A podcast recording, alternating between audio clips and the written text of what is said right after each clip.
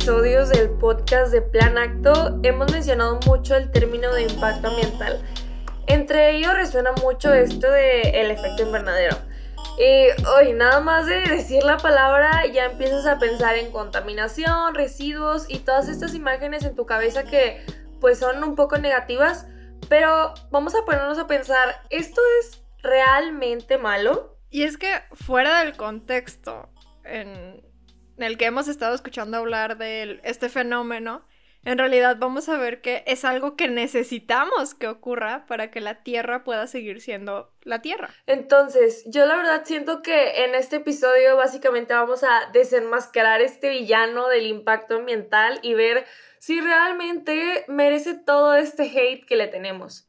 Scooby-Doo, ¿quién? O sea, wow, la... Ay, ¿cómo le decía? La, la banda del misterio, aquí vamos, ahora somos plan acto.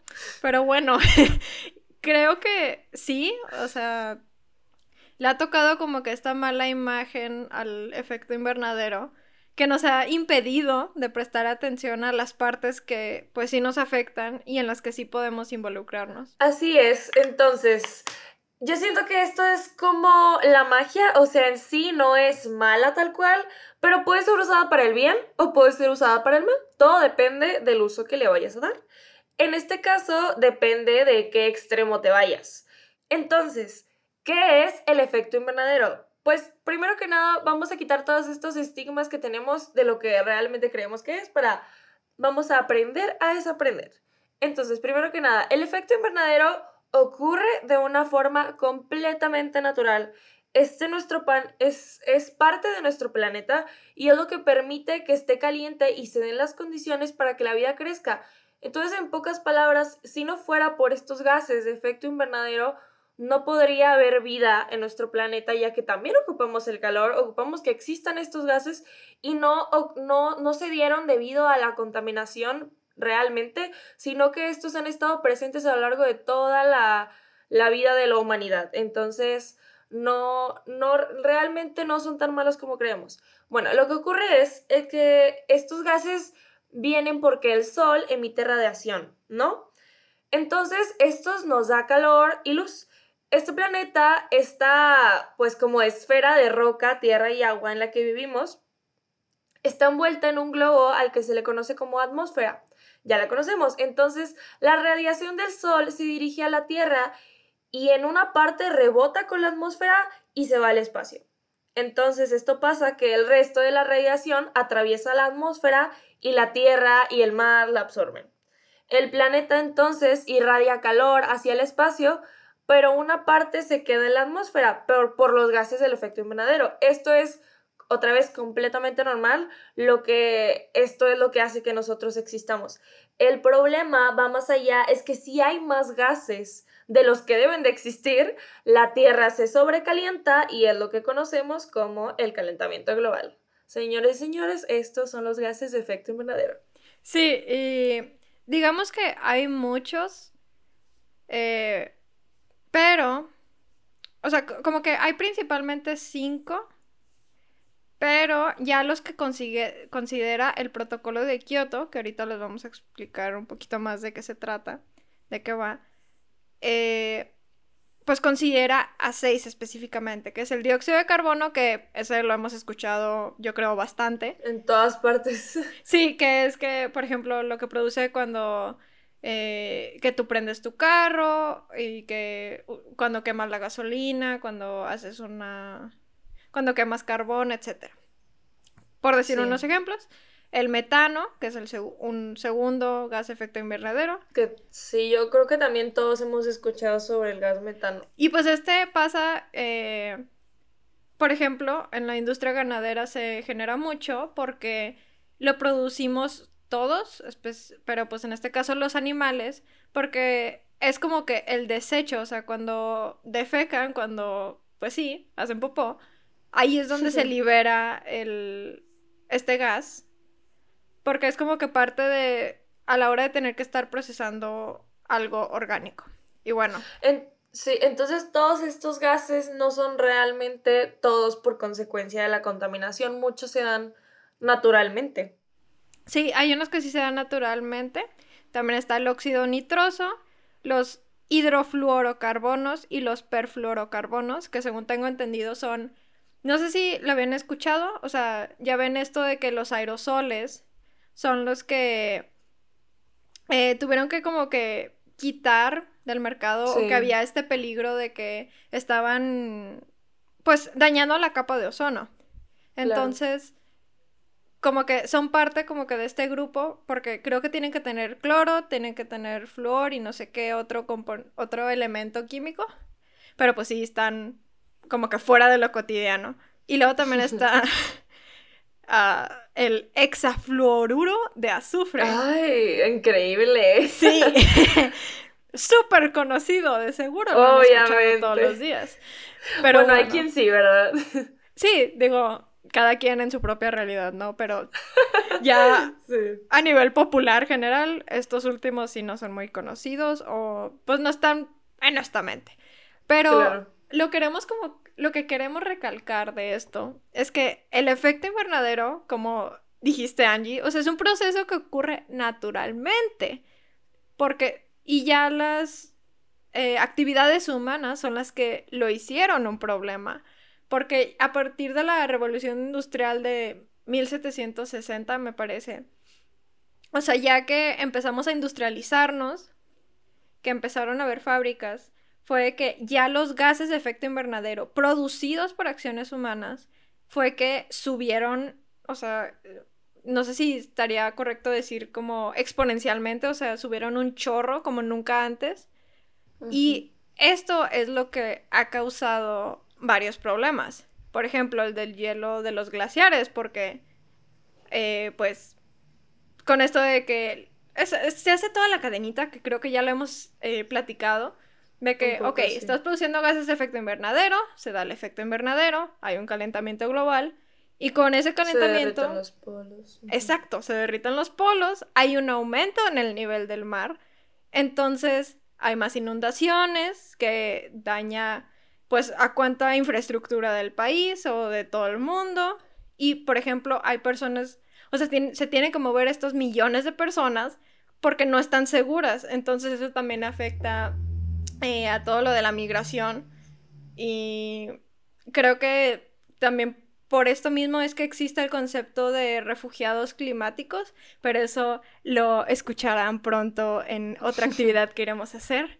Eh, y luego también pues está lo de pues si está más caliente el planeta, es más probable que se den sequías y eso también con todo esto el movimiento de personas, pero también nos afecta por la cuestión del hambre, o sea, porque si está más caliente, no se dan las condiciones para que estén estos cultivos y demás. Y eso no afecta, no solo afecta como que estos lugares que dependen de eso, que digo, son, todos dependemos de la comida, pero hay unos que dependen de la agricultura, entonces se tienen que mover otra vez, eh, migración, pero también ya a nivel mundial puede haber un desabasto de comida y eso pues sí nos pega a todos por igual.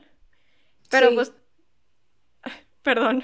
Y, y, también pues está lo de alteración de ecosistemas, o sea, le subes un grado o dos, ya se mueve todo y puede haber una pérdida de especies que también nos puede afectar de diferentes formas.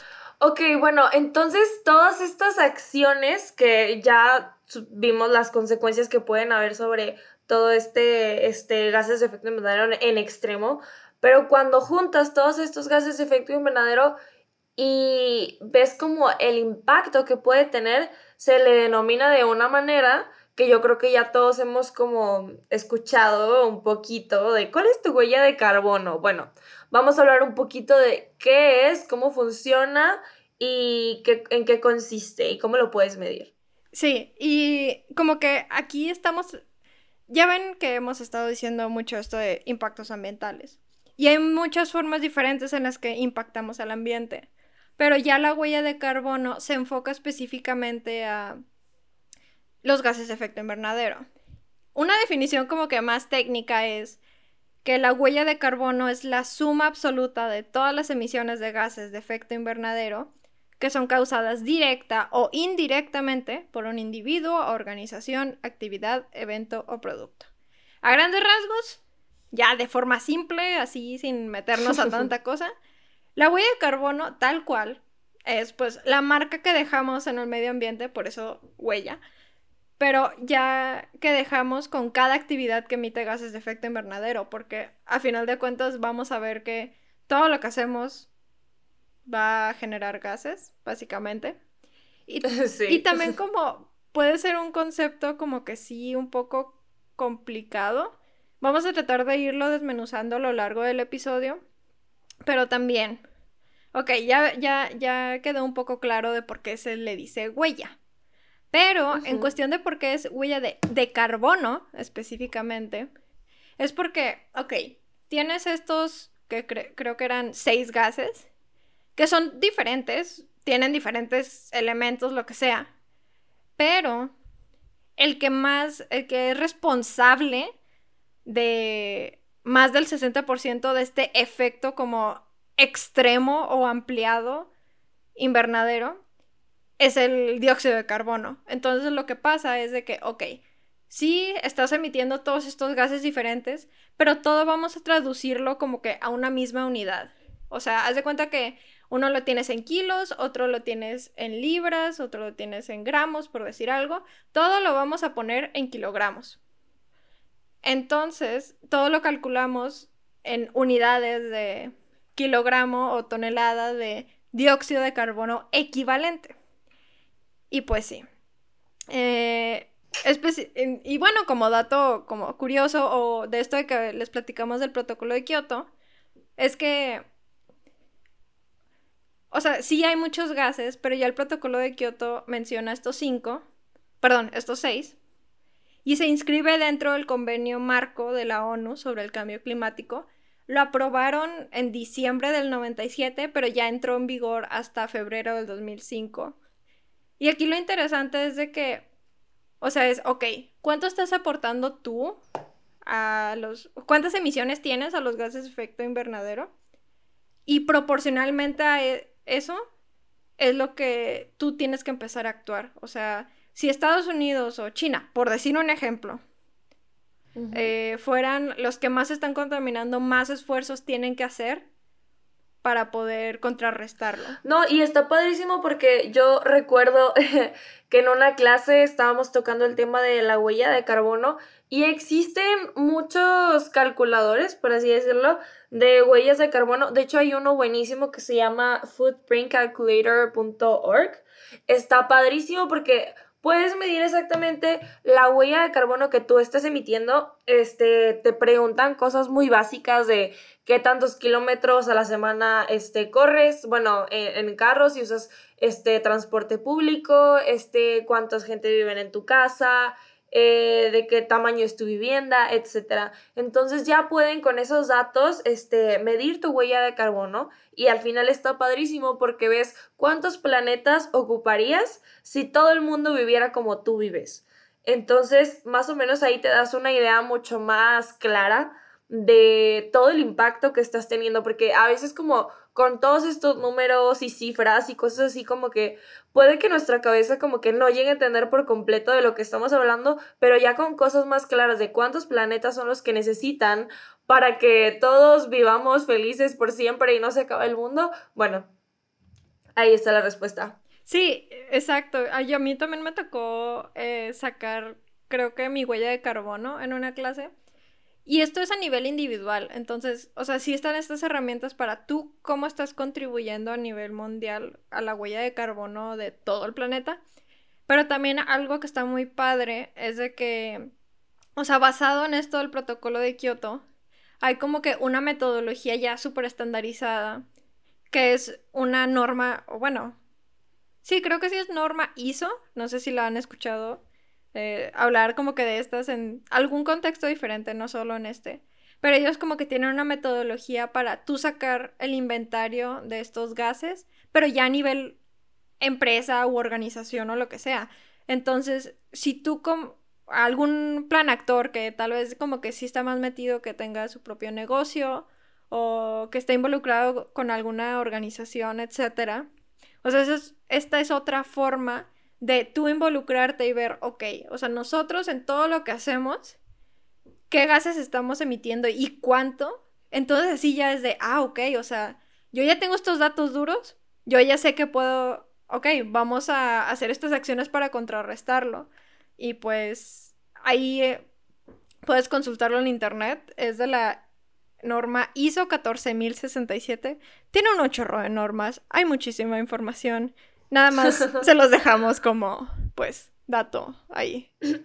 Bueno, y ya con toda esta información, eh, otra vez, no dejen volar su cabeza y no se confundan.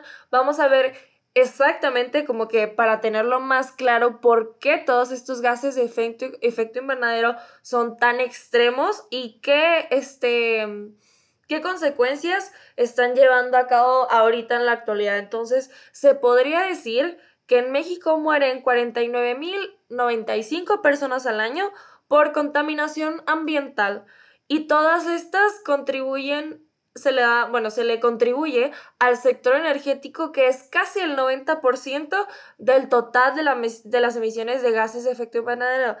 Esto quiere decir que toda esta contaminación ambiental y todas estas personas mueren debido a que la mayoría de estos gases de efecto invernadero son gracias a todo el sector energético de este, no sé, Rebeca, ¿qué ejemplo puedes dar del sector energético aquí en México? Pues digo, eh, digo, sabemos que aquí quien regula eh, todo esto es la Comisión Federal de Electricidad. Y según tengo entendido, no, no me citen en esto, yo no sé, no estoy segura más bien. Referencias que... yo. Ah, sí, ya sé. Como que Pemex es como que quien le surte principalmente. Y es, pero bueno, o sea, ya quitando como que empresas y demás, o sea, la electricidad en México, la mayoría utilizamos hidrocarburos, es decir, todas estas energías no renovables, todo lo de petróleo. Entonces, sí, tiene sentido que...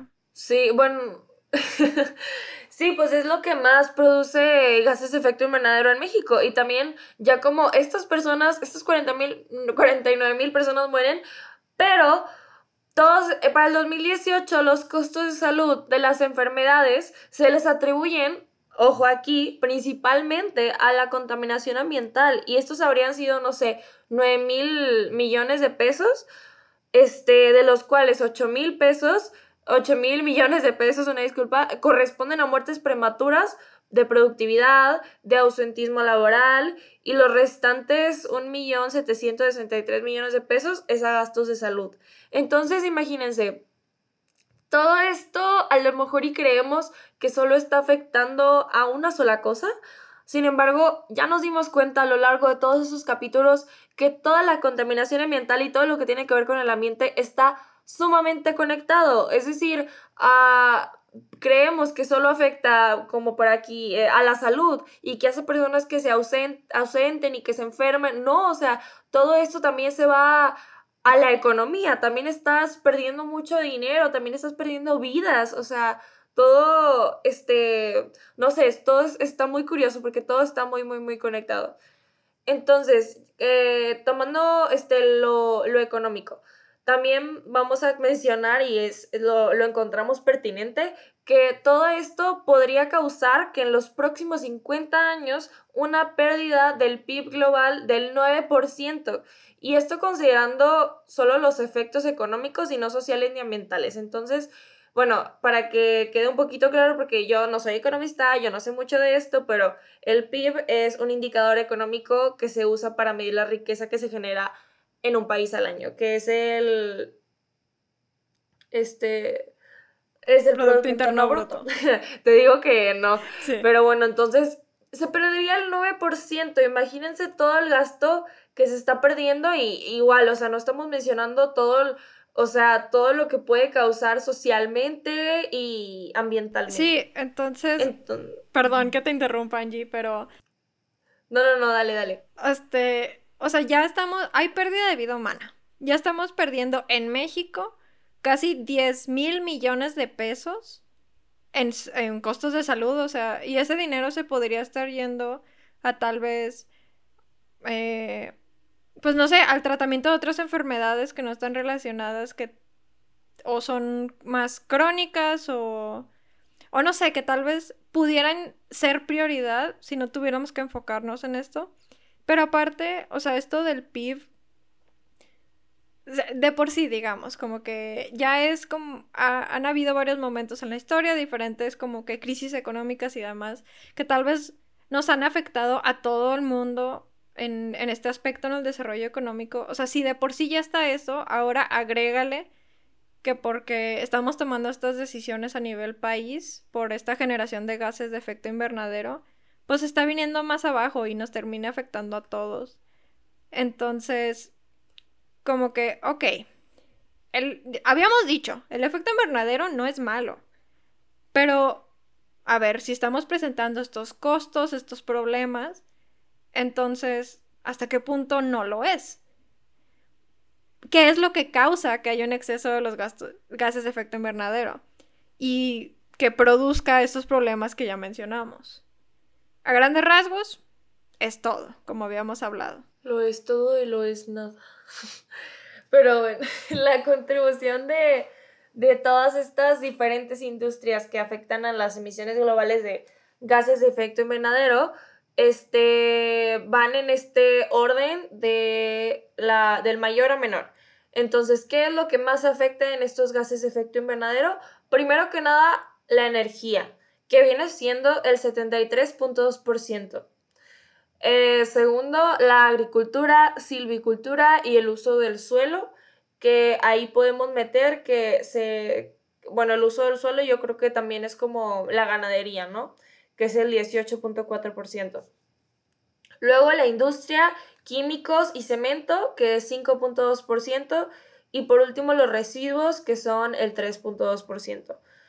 Entonces, aunque no estemos este, ya viendo todo esto, no estamos al nivel de la industria, porque la industria es pues casi, bueno, una mayor parte de todo este, de todo este efecto que está causando. Sin embargo, nosotros como comunidad y como consumidores estamos bastante involucrados en estas emisiones y yo creo que también de nosotros depende bastante, como ya lo hemos visto, que, que se genere un cambio y nosotros sí podemos aportar en esto, ya que, como hemos mencionado, todo repercute en absolutamente todo. Entonces las acciones que tú creas que a lo mejor y son insignificantes o no tengan como un impacto grande, yo creo que sí las tiene y bastante. Sí, y ya viendo como que a nivel países, eh, cómo hemos estado contribuyendo o quiénes son los que contribuyen.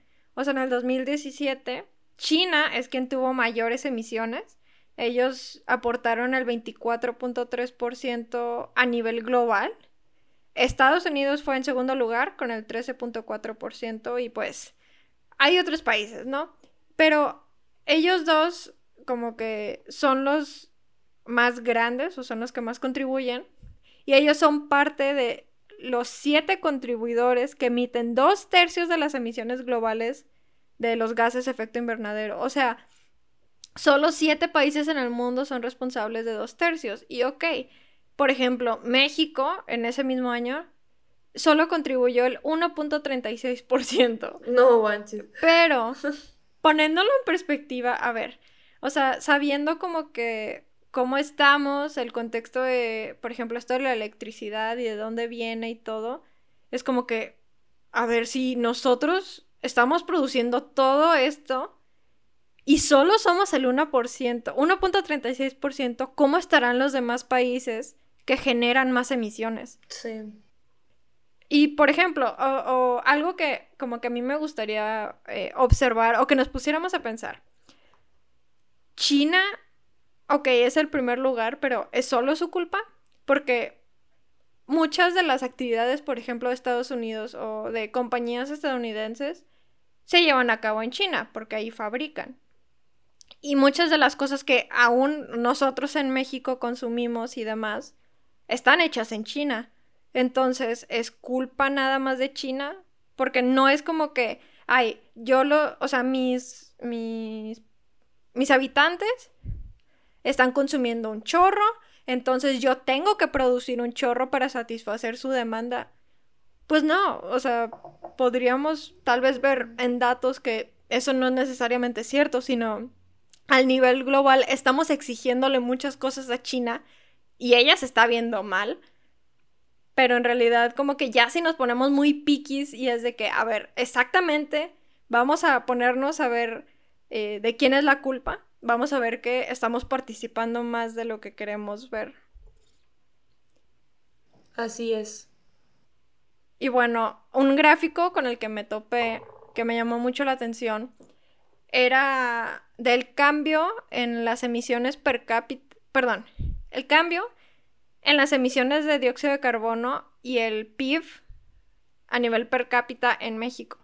Y hagan de cuenta, eh, ahí les vamos a, a, poner en las referencias, como siempre, ya saben que lo pueden consultar en nuestra página. Pero no, pero sí les ayudaría bastante ver la foto porque está impactante ahí en las referencias. Sí, igual si no queda claro, lo voy a poner como que un apartado diferente que sea de como recursos para decirles qué gráfica, de qué gráfica estamos hablando. Porque hagan de cuenta que a partir del 2009, me parece, eh, el PIB per cápita, que es decir, como que por cada habitante de México, sí fue aumentando hasta el 2018, es los datos más recientes que tiene. Pero al mismo tiempo, en ese mismo lapso de tiempo, como que fue bajando el consumo y la producción basada en el dióxido de carbono.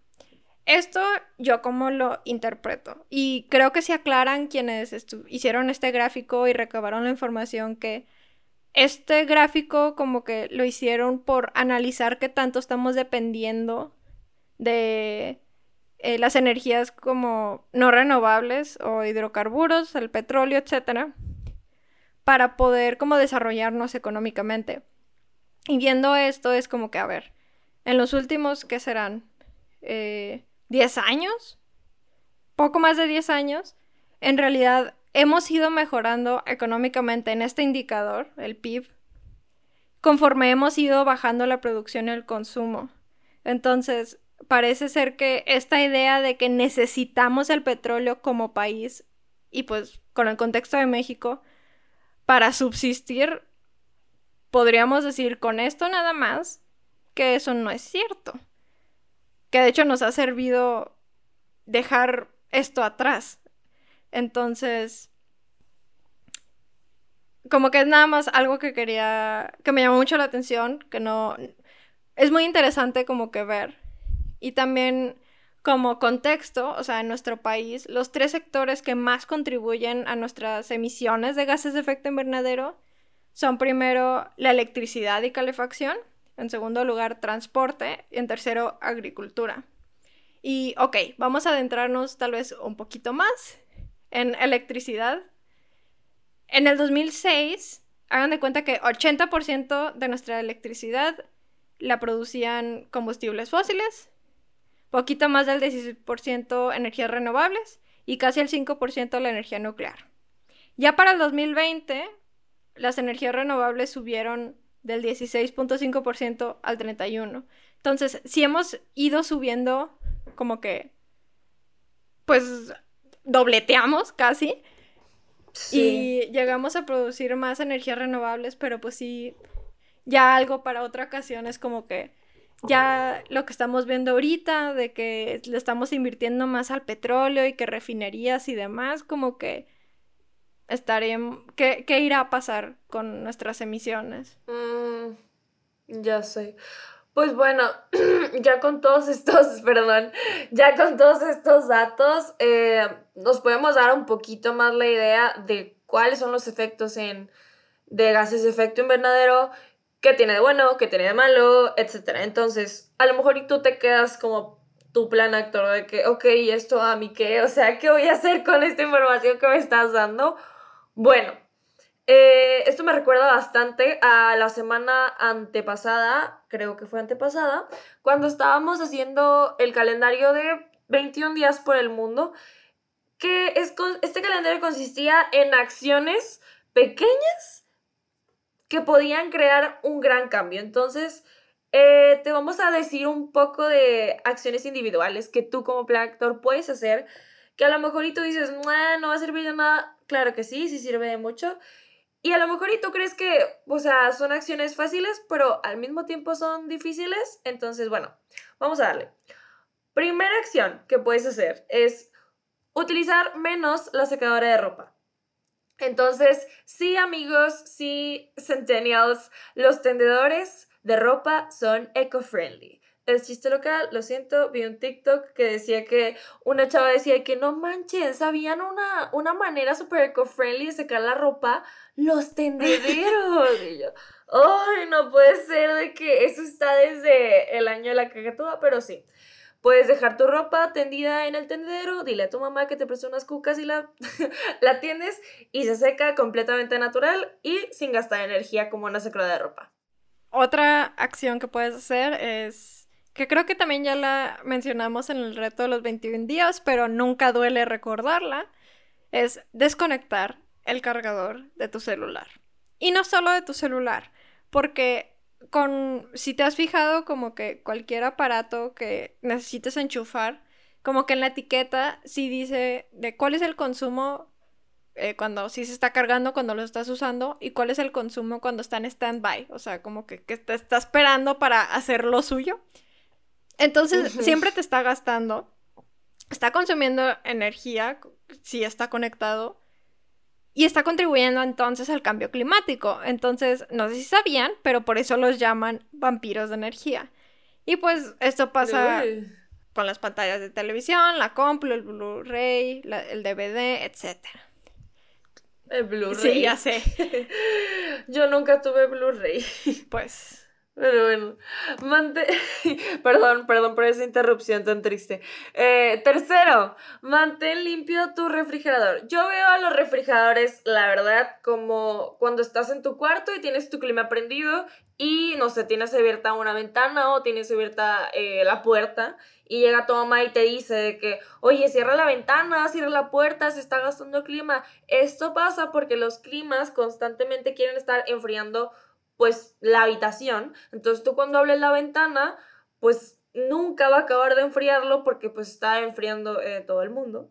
Entonces, eh, pasa algo muy similar con los refrigeradores cuando tú tienes llenos exceso de bolsas de plástico, empaques y pues todo esto quiere estar constantemente enfriándolos, entonces limpia tu refri, déjalo eh, bonito, limpio, no lo llenes tantas bolsas y con ello va a gastar menos electricidad. Otra opción es sacar la bicicleta. Y digo, yo sé que ahorita todos estamos guardando cuarentena. Estamos todos bien encerrados en nuestra casa, solo saliendo para lo mínimo indispensable. Eso espero, más les vale. Eh, y tal vez no nos estamos moviendo tanto. Pero también, eh, ya que esto pase o dentro de lo posible, también podemos considerar el transporte público, si está dentro de tus posibilidades, o si no el carpool. Y, y pues sí, eh, el punto es usar menos la gasolina posible, que no haya esta combustión, que no se queme para no emitir estos gases. Así es. Y este quinta acción que podemos decir es utilizar bolas, bolsas de tela cuando vayas al súper y no seas esa persona que va al súper y compra bolsa de tela cada vez que va al súper. No hagas eso. Eso no es eco-friendly. La bolsa que compraste una vez, vuélvela a utilizar. Y si se te olvidó en tu casa, porque claro que ha pasado, ni modo, llévate el carrito al carro, llega, o sea, pasa tus cosas a la, a la cajuela. Y así, pelón, sin nada. Y ya no te cuesta nada dar unos pasos extra a estar gastando bolsas de plástico de tela innecesarias. Sí. Acción número 6, pues regresa al termo. Yo creo. Esta es tal vez como que de las más simples. Que ya se me hace que es más común que cada quien traiga su termo. Sí. Y digo, sí se estaba usando que en diferentes cafés y demás, que si tú llevabas tu termo te hacían descuento u otra. Eh, algo similar como para que más gente utilizara el termo. Y pues con la situación actual eso ya no se está dando, pero igual, dentro de lo posible, usa el termo. Así es. Y el otro es reduce la ingesta de carnes, como ya lo habíamos mencionado. Esta produce gas metano. Yo creo que ya todos lo habíamos dicho. Eh, se consume un chorro de agua y energía para producir todas estas pues carnes. Lo que hacemos en mi casa, por ejemplo, es comer menos carne a la semana. Claro, todos comemos carne, bueno, mi hermana es vegana, no, pero casi todos comemos carne. Entonces, lo que hacemos es solo comer carne, no sé, unas tres veces a la semana, cuatro veces a la semana. Y si tú eres un carnívoro totalmente regio que come carne todos los días, porque conozco muchas de esas personas y las TQM con todo mi corazón, pero traten de no hacerlo tanto porque en realidad no necesitamos comer carne todos los días, aunque les digan sus papás que aman la carne que es necesaria, sí lo es, pero no todos los días, entonces traten de ir bajándole. Lo que hacemos acá es como que, bueno, lo que yo hice fue que, bueno, un día como carne, al siguiente día no. Luego el día siguiente sí y al siguiente día no. Entonces, más o menos ya le vas bajando hasta que llegas a cierto punto en el que tú dices, ok, o sea, la neta no, pues, no la necesito, no se me antoja, ok, y cuando sí se antoja, pues te la comes, no pasa nada, pero, o sea, tratar de bajarle un poquito al, consumo de carne. Número 8, eh, pues, por favor, lleven su carro al servicio, al mantenimiento, porque, por un lado, estás haciendo que sea más eficiente el motor ya cada que le hagan limpia servicio. Y digo, no solo el motor, los pues más componentes del carro también, una que no sabe mucho de carros, lo, mínimo yo creo, pero pues sí, o sea, mientras más eficiente sea, menos emisiones va a generar. Y también, o sea, por otro lado, si lo cuidas a tu, si cuidas a tu carro, cada menos, o sea, puede que te dure más, cada menos tiempo vas a necesitar otro carro.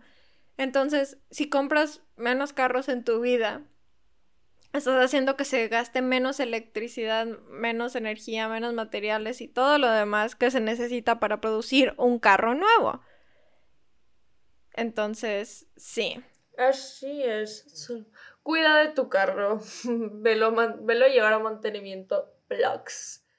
Ah, y aparte, o sea, es una inversión porque, digo, sí, ya, el punto es que gastarías, estarías gastando menos en llevarlo a mantenimiento que si te compras un carro nuevo, ¿no? Sí, y si lo estás cuidando constantemente, no ocupas, o sea, es una inversión pequeña a una inversión grande cada, no sé, cada dos años. La verdad no sé cómo funcionan bien los carros, pero supongo que debe ser menos, ahí me corrigen si estoy mal. Pero bueno, la otra, el punto es que yo voy a llevar a arreglar tu carro, ¿ok?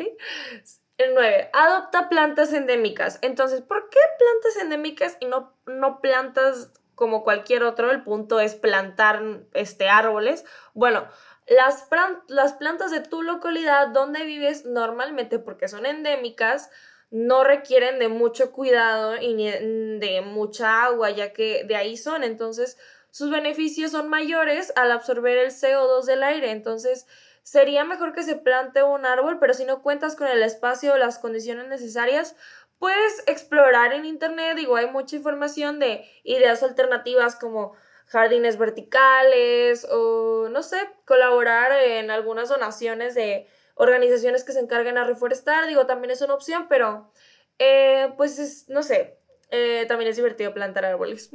Sí, definitivamente. Eh, yo lo hice para mi servicio social y Ah, lo extraño, pero bueno. Y por último, bueno, de estas 10 acciones como... Ay, chale. Pero bueno, eh, esta última acción ya a nivel individual es recuerda las R's. Busca tener siempre el significado de las tres R's, que ahora vimos que son cinco en el episodio 5 sobre el Zero Waste. Y pues procura aplicarlas siempre que puedas recuerda que número uno es rechaza y creo que en un otro futuro proyecto que ahí van a ver, jeje, esta, esta persona nos dijo muy sabiamente, la mejor basura es la que no existe o la que no se ha generado. Entonces, primero, rechaza. Número dos, reduce. Eh, por ejemplo, el ejemplo que nos puso Angie con lo de la carne. Número tres, reutiliza dentro de lo que se pueda. Yo todavía tengo, no sé unas cajas de zapatos que yo ya ni siquiera tengo los tenis, pero las sigo usando para guardar cosas. Número cuatro, recicla, que pues ya se está dando más. En los supermercados ya tienes donde llevar. Y cinco, reincorpora, que es para lo de la composta. Y bueno, viendo que estas sí son acciones individuales y sabemos que sí importan, pero ya vimos en nuestro... ¿Qué fue? ¿El segundo episodio? ¡Wow! Ha pasado mucho tiempo. Eh, Ah. que sí... O bueno, no, no solo en ese episodio, pero hemos visto a lo largo del podcast que sí importa lo individual, pero también si todos nos ponemos de acuerdo podemos hacer algo mucho más grande. Por ejemplo, en, viendo esto de lo de la electricidad, ¿cómo podemos ayudar para que eh, movamos hacia- eh, México hacia las energías renovables? Me acuerdo que la Alianza para la Acción Climática Monterrey, Padres por el Futuro Monterrey, el Comité Ecológico Interescolar, Yo Respiro Monterrey, otras organizaciones civiles y ciudadanos, eh, como que se movieron para hacer un amparo colectivo contra ciertos acuerdos y políticos en materia energética que emitió la Comisión Reguladora de Energía, el Centro Nacional de Control de Energía y la Secretaría de Energía. Entonces, en ese caso fu- sí fue una acción como que directa y fue colaborativa y fue de, ¿saben qué? Esto que están haciendo nos está moviendo hacia otro lado, fuera de las energías renovables, ya nos está costando México. Específicamente Monterrey está bien contaminado, pues vamos, Pues sí. ya no queremos vivir así, entonces nos, te puedes meter a este tipo de acciones, te puede- los puedes seguir, lo- te puedes enterar en redes sociales, o si no, por ejemplo, puedes convertir estas acciones individuales en acciones colectivas. En nuestra escuela, lo que as- pasaba con lo del carpool, o para motivar el carpool, era de que eh, te cobraban el estacionamiento para ir. Pero luego, si tú ibas en carpool y había mínimo como que iban tres personas en tu carro, tú y pues otras dos, ya te dejaban ir a un estacionamiento que no te cobraban. Entonces, esto se puede replicar en otras organizaciones. Incluso, creo que me habías dicho, Angie, ¿no? Que, sea, estaría padre que en lugares públicos así pasara. Sí, porque yo creo que eso puede inspirar a muchas personas a, a también ir al carpool. O sea, como, bueno, en nuestra universidad, como ya dijo Rebeca, cuando vas con más de cuatro personas, eh, te- no te cobran estacionamiento y es un estacionamiento que está mucho más cerca del campus a otros que tienes que caminar mucho más. Entonces, como que es una, pues es un win-win. Entonces, si lo aplicáramos en otras, en otros lugares, este, como no sé, en plazas comerciales o este, no sé, en supermercados, yo creo que esto puede inspirar a la gente a que, ok, me estoy ahorrando un dinero, lleva más gente y a fin de cuentas todos están ahorrando un dinero porque si cada uno se fuera en su carro individualmente, yo creo que gastaría mucho más gasolina que todos en uno. Entonces, no, son acciones que luego se puede este, fomentar como que este sentido de cultura de, de que ya es un hecho, así se hace siempre. Y es lo que buscamos hacer a futuro. Y pues bueno, este, esperemos que hayan disfrutado de este episodio. Si fue mucho material, recuerden, pueden consultar, eh, si les surgen dudas, pues pueden consultar las referencias que ponemos en la página. También pueden buscar en otros lados, hay mucha información muy valiosa. Eh, esperamos tal vez en un futuro como que poder hablar con expertos o maestros que hemos tenido que se, les da muy bien estos temas, pero bueno, gracias por escucharnos, como siempre, nos vemos en el siguiente acto. Bye.